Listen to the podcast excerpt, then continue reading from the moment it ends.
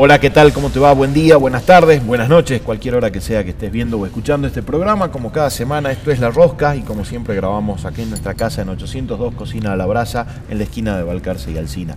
Y hoy, eh, como siempre, reivindicamos la política, reivindicamos la rosca de la política y por eso acá venimos a hablar de política. En medio de la crisis, recién hablábamos con Matías Posadas, nuestro invitado, de que la crisis en Argentina parece ser más política que otra cosa. Bueno, vamos a ver a ver a dónde llegamos y por qué la crisis eh, o por qué hay una crisis política en nuestro país. Matías, muchísimas gracias por haber venido, bienvenido. ¿Qué tal, Diego? Muchas gracias por la invitación. No, por favor. Este, venías con abstinencia hace rato que no... Hace mucho, hace mucho que no, no hablaba con los medios.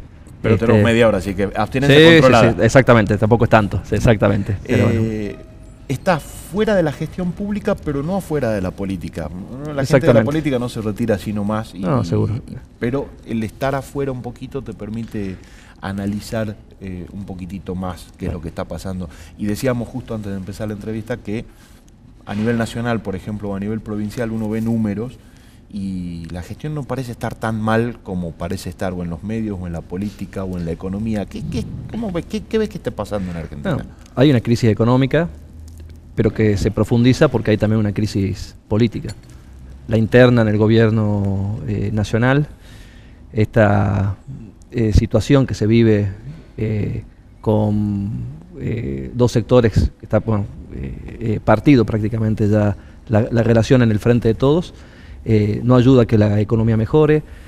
algunos indicadores positivos que puede haber producto de algún tipo de, reactivación este, no puede terminar de, eh, de canalizarse positivamente justamente producto de esa crisis eh, eh, económica. Si tuviéramos, política, perdón, si tuviéramos un contexto diferente, si tuviéramos mayor responsabilidad también en quienes hoy están gobernando, sin dudas que la, crisis económica podría estar en vías de, solución mucho más rápido. Pero esta irresponsabilidad en la cual estamos viendo la relación política a nivel nacional, eh, lo que único que hace es profundizar justamente esa crisis. O sea, claramente la, cuestión económica está severamente afectada por la inflación, que es lo que nos, termina afectando a todos, a pesar de que sí está aumentando un poco el empleo, se ven avisos de que mm, se buscan se busca gente en empresas, en comercio, en industrias, eh, y esto, como decías vos recién, ¿no? este, eh, este, este sector del oficialismo dinamitado no nos está llevando a ningún lado, pero vemos del otro lado que también Juntos por el Cambio está bastante roto porque tienen su propia interna y lo que proponen es lo que casi nos llevó a la situación económica en la que estamos hoy.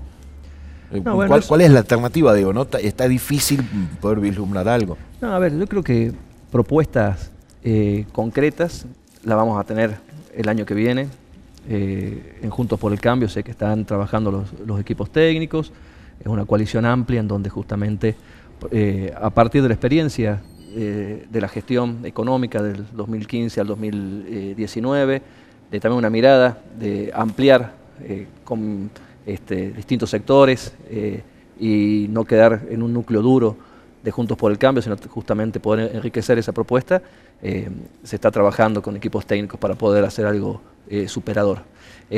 también, por supuesto, como en cualquier discusión política, eh, tienen que ir justamente decantando eh, las posiciones, eh, las candidaturas que surgen, que son varias dentro también de la, de la oposición, para justamente poder ir clarificando el panorama para, para, el año que viene. Pero indudablemente quien asuma la presidencia el año que viene, después del 2023, sea quien sea, del sector que sea, tiene que ser sumamente claro en el plan económico, en lo que va a ser eh, ya no alcanzan eslogan, ya no alcanza a ver quién grita más fuerte, quién se pelea más con el otro, sino que la sociedad va a demandar eh, propuestas concretas para justamente eh, que marquen el camino para salir adelante en esta crisis como decíamos recién, política y económica. Pero ahí tenemos otro problema, porque no alcanza solo con Juntos por el Cambio y no alcanza solo con el Frente de Todo. Digo, si, si cualquiera de los, de los candidatos o precandidatos o candidateables no terminan de entender de que no es una pelea de poder por el poder y si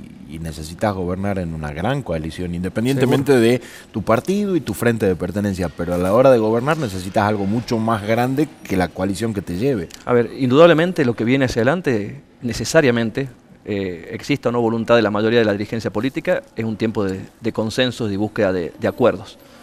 Eh, yo con, quien he conversado es con Rodríguez Larreta y él, y él, plantea justamente esto, más allá de lo electoral, de las alianzas eh, electorales y de la cantidad de votos o porcentajes que saque cada uno de los frentes que participen, hay que trabajar en un esquema de acuerdos amplios, que no se agoten solamente en eh, los sectores que acompañen electoralmente a un proyecto político. Eh, porque si no, Argentina no tiene destino. Si seguimos con una sociedad polarizada, con este, dos sectores o una situación de empate, eh, es muy difícil generar acuerdos legislativos, es muy difícil generar políticas que, sean superadoras, es muy difícil salir de la discusión coyuntural. Entonces yo creo que el desafío justamente para, el futuro tiene que ver justamente con dirigentes eh, que tengan esa visión de salir de la grieta y no como un eslogan decir hay que terminar con la grieta porque la grieta sabemos todo lo, que genera. La grieta genera pobreza, la grieta genera desocupación, genera crisis. Eh, pero la grieta ideológica no, está mal, digo. No, La, discusión ideológica. Este, Porque debe haber, digo, al final del camino es metodológica, es cómo, llego a ese punto en el que Es la naturaleza de la, política y está muy bien que haya discusiones, que haya puntos de vista diferentes y que esos puntos de vista se planteen con claridad. Pero acá no se discute tanto cuestiones ideológicas, a veces parecen cuestiones personales. Eh, parece que hay sectores políticos que eh, discuten la política en denunciar al otro, a ver si la justicia resuelve los problemas que no se pueden resolver en la, política, quieren que los jueces resuelvan a través de la vía este, judicial, eh, eh, este, con un proceso penal o resolviendo un amparo. Sí, una justicia que está bastante cuestionada también. Sí, seguro, pero eh, nosotros que estamos en la política, cuando un tema político o que debe ser resuelto en la política llega a, los jueces, por ejemplo, se está discutiendo el tema de la coparticipación eh, los fondos de la Ciudad de Buenos Aires, con el resto de las provincias, y lo, resuelve la Corte. Está bien, institucionalmente es el camino. Pero ¿por qué se llega a esa instancia? Porque no hay mm, eh, marcos de eh, razonabilidad y de madurez política para poder discutirlo en la política. Y queda en manos de cinco jueces de corte que tengan que decidir qué, qué va a pasar con la coparticipación. Lo ideal sería que haya madurez y que de los sectores que que participan en política, del sector político que sean, puedan dialogar estas cuestiones. Y así pasa con todo.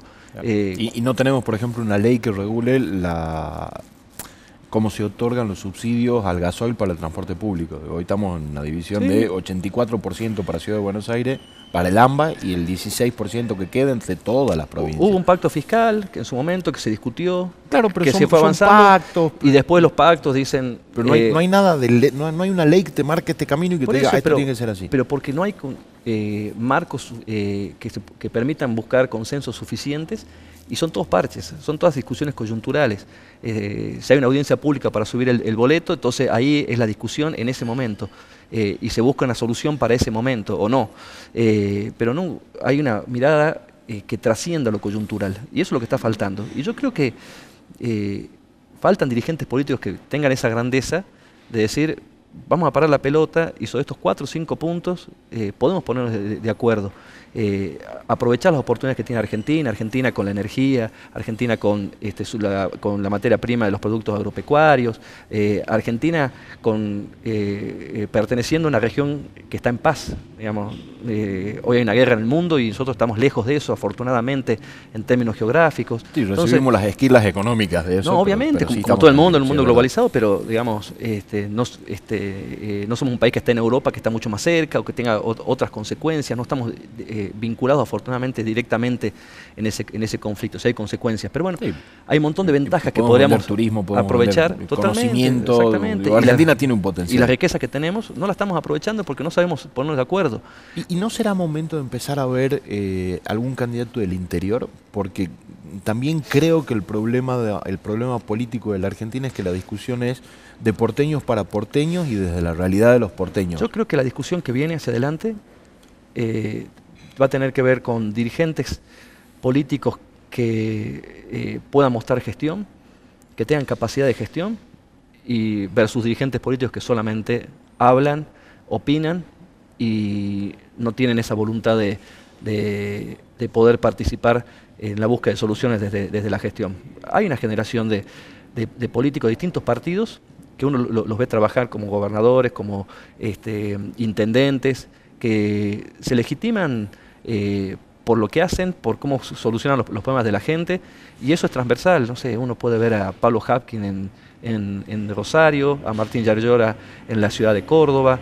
Eh, gobernadores como el gobernador de, de, Corriente. Bueno, no quiero dar nombres porque uno, digamos, eh, este, a veces los vincula con un sector político o, con otro, pero hay de distintos sectores políticos, generacionalmente, un, grupo de, dirigentes políticos que gestionan y que salen de esa grieta de, este, eh, de política nacional muchas veces, que eh, es muy difícil encontrar acuerdos cuando eh, los dirigentes se enamoran de esa grieta y creen que se legitiman ante la gente, viendo quién es más duro, quién acusa más al otro, quién grita más. Y eso, la verdad, nos está destrozando como sociedad. Y yo espero que la, sociedad también este, pueda ordenarse. Los políticos no se ordenan entendiendo que la política tiene que ser un ámbito de búsqueda de consenso, de búsqueda de soluciones, que sea la sociedad la que empiece justamente a valorar a los dirigentes políticos que gritan menos y que solucionan más las cosas de la gente. Hay que pedirle responsabilidad también a la oposición, ¿no? Estamos en un año en el que el gobierno está gobernando sin presupuesto porque la oposición no se le dio la gana de, Sí, sí, y también porque en el debate del presupuesto hubo también desinteligencia en el oficialismo, eh, Máximo Kirchner eh, provocando, sí, rompió eh, este, rompiendo, entonces cuando uno habla de responsabilidad tiene que hablar en primera persona, cuando uno tiene vocación política tiene que este, plantear este, las soluciones este, justamente como una responsabilidad de todos, compartida, de oficialistas eh, y opositores.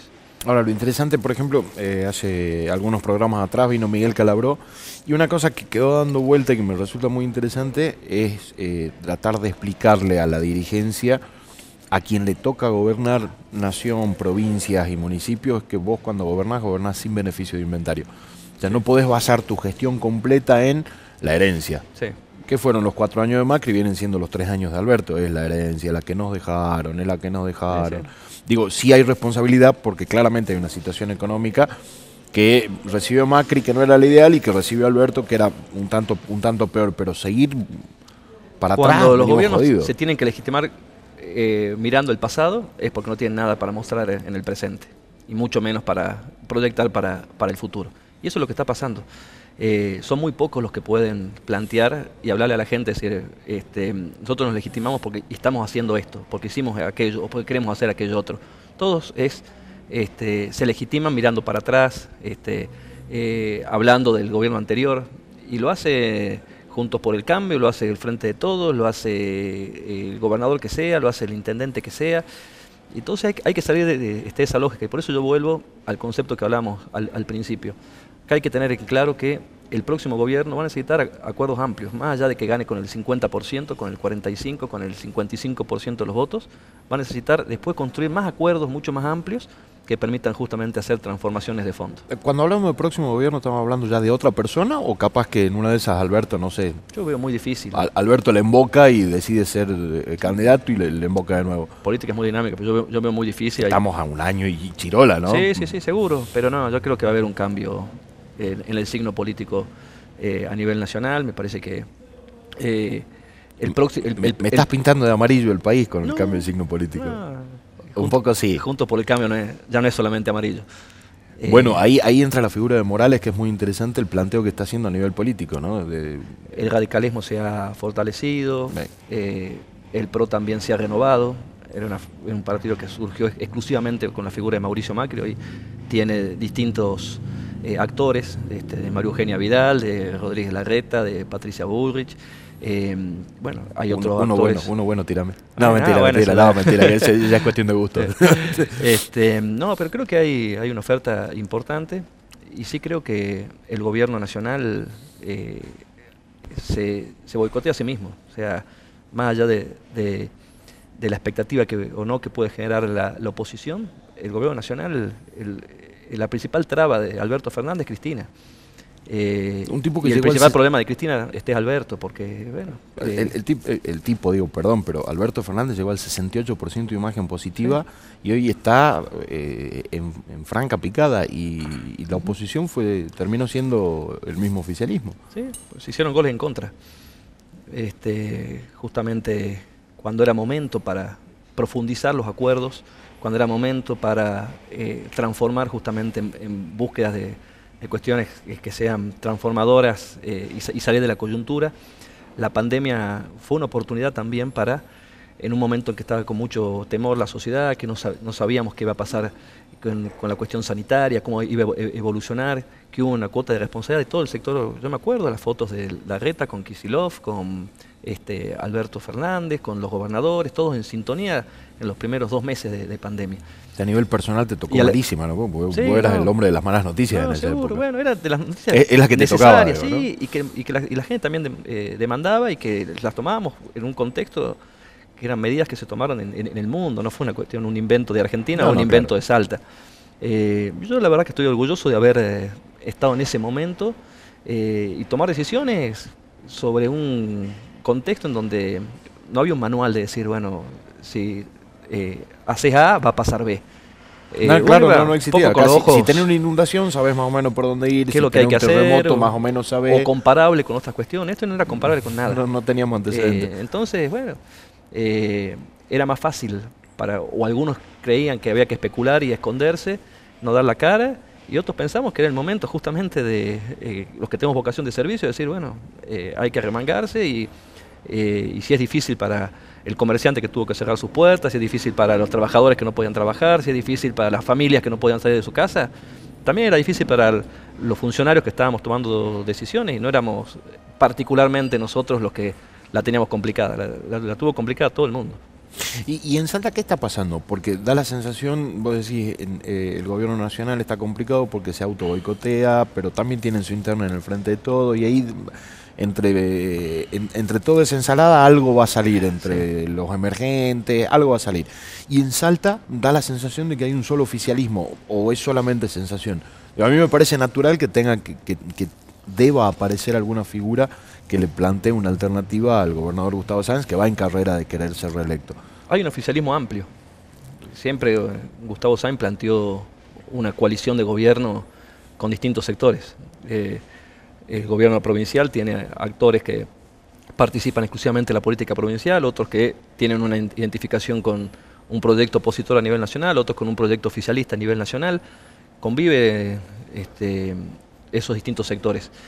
Hay que ver si eso es sostenible también este, en el tiempo. Es difícil mantener una coalición de gobierno tan, eh, diversa. Tan, eh, diversa, hay, muchas tensiones. Si hay, si hay tensiones en coaliciones que supuestamente piensan igual o parecido. Eh, bueno, a nivel provincial, que haya este, una coalición tan tan amplia es eh, difícil de administrar. Bueno, se verá la, eh, justamente en los próximos meses, de cara a la conformación de los frentes electorales, cómo termina de, cuajar toda esa, esa situación. La solución para en la elección intermedia fue hacer dos frentes para que esas tensiones, tensiones en el sentido de, miradas diferentes de cómo se concibe la política o el rol del Estado o, lo que había que hacer hacia el futuro, se decidió hacer eh, dos frentes electorales dentro del oficialismo. Bueno, ahora no se puede hacer dos frentes electorales, ahora hay que hacer uno solo porque son candidaturas eh, uninominales como gobernador e, intendentes. Claro, pero, está, eh, pero es sano que aparezca otro candidato.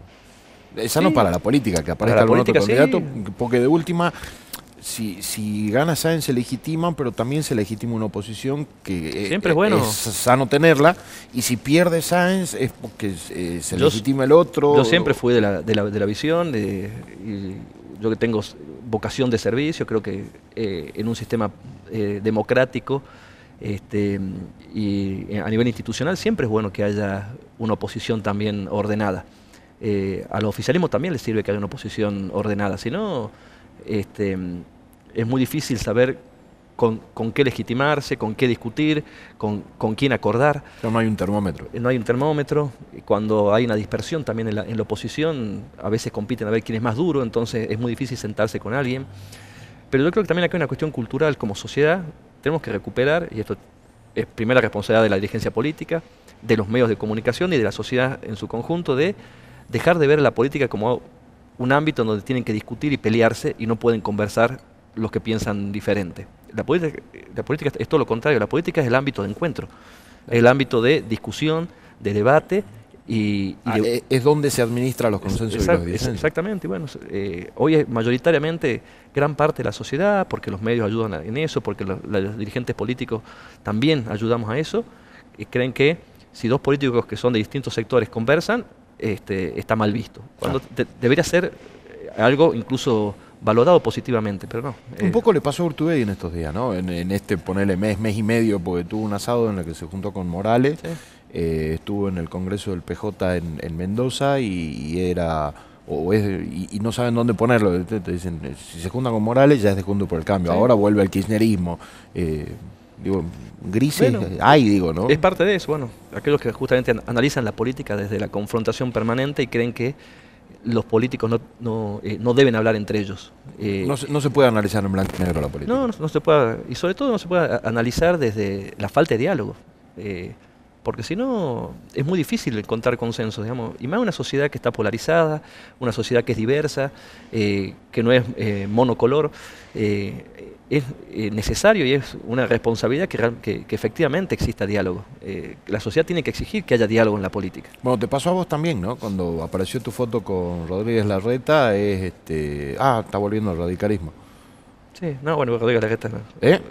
Bueno, pero dijeron más, si se va junto por el cambio, vuelve el radicalismo. No, no, no. A ver, y en el radicalismo dijeron no sé qué y, así. Yo, yo valoro de las reuniones con Horacio Rodríguez Larreta justamente esta, esta visión. Yo creo que es un dirigente que, participando de un espacio en donde hay distintas miradas también de cómo eh, encarar la situación, hay sectores más duros, hay sectores que justamente también plantean esto de que no hay que dialogar, de que hay que ser más duros, este, de que hay que confrontar.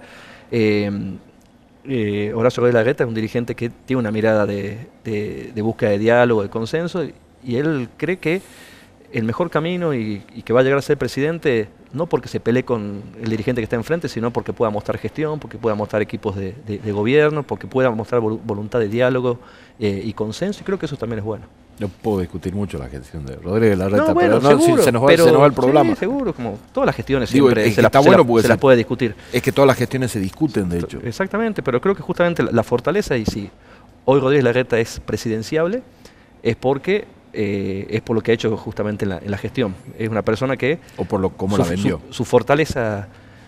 ¿Es, por lo que hizo o por cómo la vendió? o las dos cosas. Van de, van de la mano. Uno tiene que tener una política de comunicación buena pero cuando comunica algo que no existe, eh, es humo y dura poco tiempo.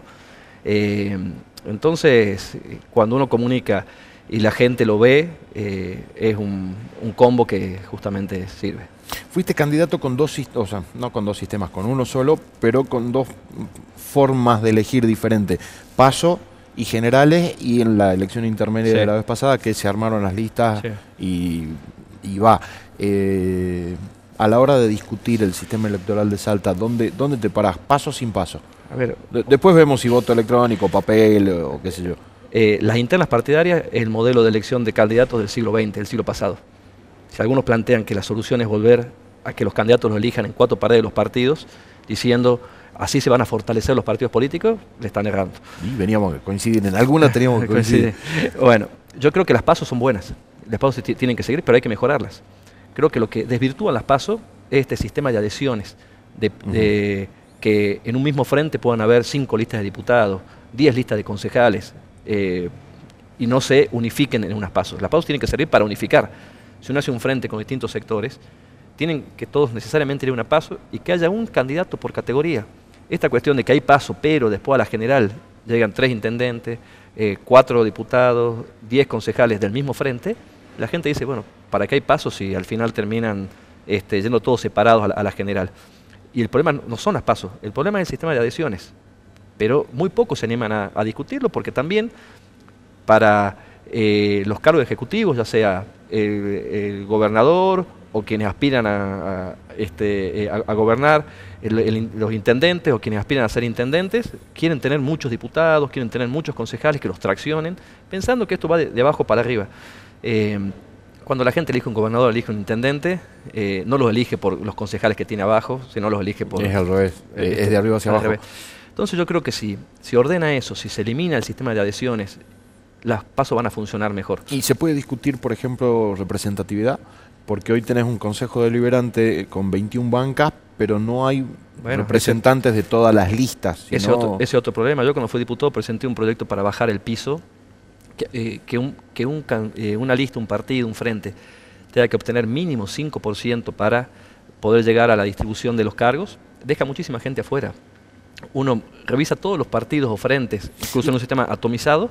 Pero el problema no es que deja gente afuera para ser concejal, deja gente afuera que eligió a esas personas. Deja ciudadanos que, claro, ahí, es. que su voto no fue considerado. Pero ciudadanos, me refiero ya al 30-40% de vecinos que votaron a distintas listas de concejales y no está representado por ninguno. Eh, y eso también afecta la, la legitimidad, afecta la legitimidad también el sistema que tenemos de diputados provinciales, que son diputados departamentales, debería ser lista única. Eh, eso se puede discutir también. Lista única como, a nivel provincial. Como en Jujuy, por ejemplo. Claro, una, lista de diputados provinciales, que sea el mismo, una misma lista que se elija en Salta, en Rosa de la Frontera, en, Metam. Si no, acá también se desvirtúa. Eh, eh, para ser diputados en Capital necesitas por lo menos 20.000 votos, 25.000 votos, y en Vaqueros capaz que con 2.000 votos eh, ya hay un diputado. ¿Y senadores seguiría siendo departamental? Eso departamental, eso representa... ¿No, no discutís la unicameralidad o, bicameralidad? No, sí, yo creo que hay un sistema... A, mí me gusta el sistema de Córdoba, que es unicameral y que se integra con territorialidad y se integra con este, diputados o con el voto directo de la gente. Pero no hay cámara revisora. Pero también digo, yo lo planteé también en esta charla. Lo planteé a nivel eh, unicameral y la verdad que la cultura política de Salta, la mirada mayoritaria eh, sobre todo de los dirigentes del interior, y es válido, eh, plantean que es positivo el sistema bicameral eh, para la cultura y la tradición de Salta. Entonces, uno también puede tener una idea, pero yo entiendo que la, mirada mía respecto a la unicameralidad, por lo menos a nivel de dirigencia política, es minoritaria. Pero lo interesante es que la discusión sigue siendo política y no económica. No, o, vos, no planteás la discusión de elecciones en cuanto cuestan. Esa es otra cuestión. Yo la verdad que no, coincido con esa mirada de decir, sí, a la gente obviamente le, si vos le preguntás, eh, quiere votar lo menos posible y quiere eh, y, le, parece un gasto unas elecciones. Yo creo que en realidad no es si le preguntás, se lo dijimos durante tanto tiempo de que la gente está cansada de ir a votar cuatro o cinco veces, el gasto, el gasto, el gasto, que ya se la creyó, digamos. Bueno, a ver, yo sí me pongo el mismo ejemplo yo a las 7 de la mañana lo despierto a mi hijo para llevarlo al colegio y no quiere ir al colegio, pero va a ir igual. Claro. Eh, y el colegio también eh, eh, es una inversión, el colegio, pero otros dirán, che, lo que cuesta la cuota, los útiles. entonces, si uno a nivel de la, de la, sociedad valora una cuestión como positiva o negativa, si alguien quiere o no hacerlo, cuando es una responsabilidad, es una, una, herramienta de legitimación de, la, de las decisiones, porque nos quejamos mucho de que la política no funciona, pero el momento que tenemos como ciudadanos para justamente poder eh, hacer que la política mejore, que las cosas mejoren, uno dice la política, que, el precio de los remedios, que el precio de del supermercado, que la vestimenta. Te influye en todo la política, ese es el tema. Es la política. Pero si eh, la política dice que la política no funciona, le hacemos creer a la gente que no funciona. Claro, obviamente. la gente dice, si, eso dicen los políticos, obviamente. y si le decimos a la gente que tiene razón de votar, se cansó de votar. Eh, es como, como la política le va mandando diferentes mensajes a la sociedad. Pero eso, no, eso no ayuda y eso termina consolidando espacios donde eh, los partidos políticos son, son reemplazados por los partidos políticos en el buen sentido de lugares de debate, de elaboración de proyectos, de ideas, son reemplazados por eh, una página de internet. Eh, en donde los candidatos que se forman o los servidores públicos ya no tienen necesidad de este, aprender o prepararse para ocupar una responsabilidad, porque si sos conocido y, tu foto tiene muchos likes en, en las redes sociales, es más valioso que si tenés más preparación o menos preparación para ejercer un cargo. Y, eso desvirtúa. ¿Te da un poco bronco de frustración ver que la política llegó ahí?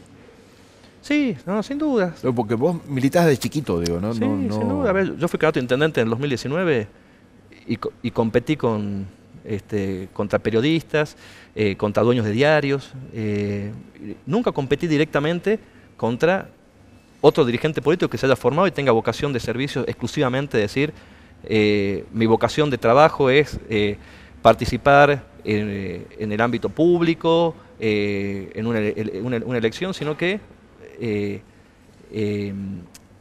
uno compite con una, imagen, con una cara, conocida porque sale en la televisión, porque sale en la radio, porque tiene un diario, porque y es, mucho más difícil poder hacerlo de esa manera. ¿Y cómo hacemos para que se formen? Porque, digo, eh, esta gente ya entró a la política, son, ya son políticos, ahora tienen que formarse. ¿Se forman antes o lo formamos durante? Cuando sea una demanda de la sociedad también. Cuando la sociedad también reclame eh, que quienes son candidatos no sean solamente conocidos, una, una cara que aparece en la televisión, sino que tengan contenido, que, se animen a debatir, que, eh, que puedan participar de, de debates mucho más profundos. Obviamente, en una sociedad tan dinámica, donde tenemos una sociedad con este, o un sistema de, medios de comunicación, en donde eh, obviamente eh, la, imagen y el conocimiento por, por participar en un programa de televisión, en una red social o en lo que sea, eh, muchas veces es mucho más importante para, la sociedad que, un, debate político, se hace muy, mucho más difícil, pero yo siempre digo, la, la gente cuando se enoja con la política, busca fuera de la política. En Salta, hace 10, 15 años o un poco más, vienen permanentemente votando fuera de la política y la política no mejoró, la política empeoró. Bueno, es, nuestro, nuestro trabajo, digo, desde los medios o el trabajo de la política mejorarla, es la que nos queda. No, sin duda, sin duda, pero bueno, es también una cuestión de, oferta y demanda. También se llega a esto porque desde la política tradicional muchas veces se priorizaron las disputas, muchas veces se priorizaron eh, otras cuestiones eh, eh, y nada es espontáneo, nada surge porque, porque sí. Hay responsabilidades siempre compartidas. Lo que uno aspira es que la gente vuelva a confiar en sus representantes. Para que eso pase, tiene que haber también resultados. Te agradezco por haber venido. Nos quedamos ya sin tiempo. Muchas gracias a vos, Diego. Pasaba por la rosca Matías Posadas. Muchísimas gracias y nos vemos, nos escuchamos la próxima semana. Gracias.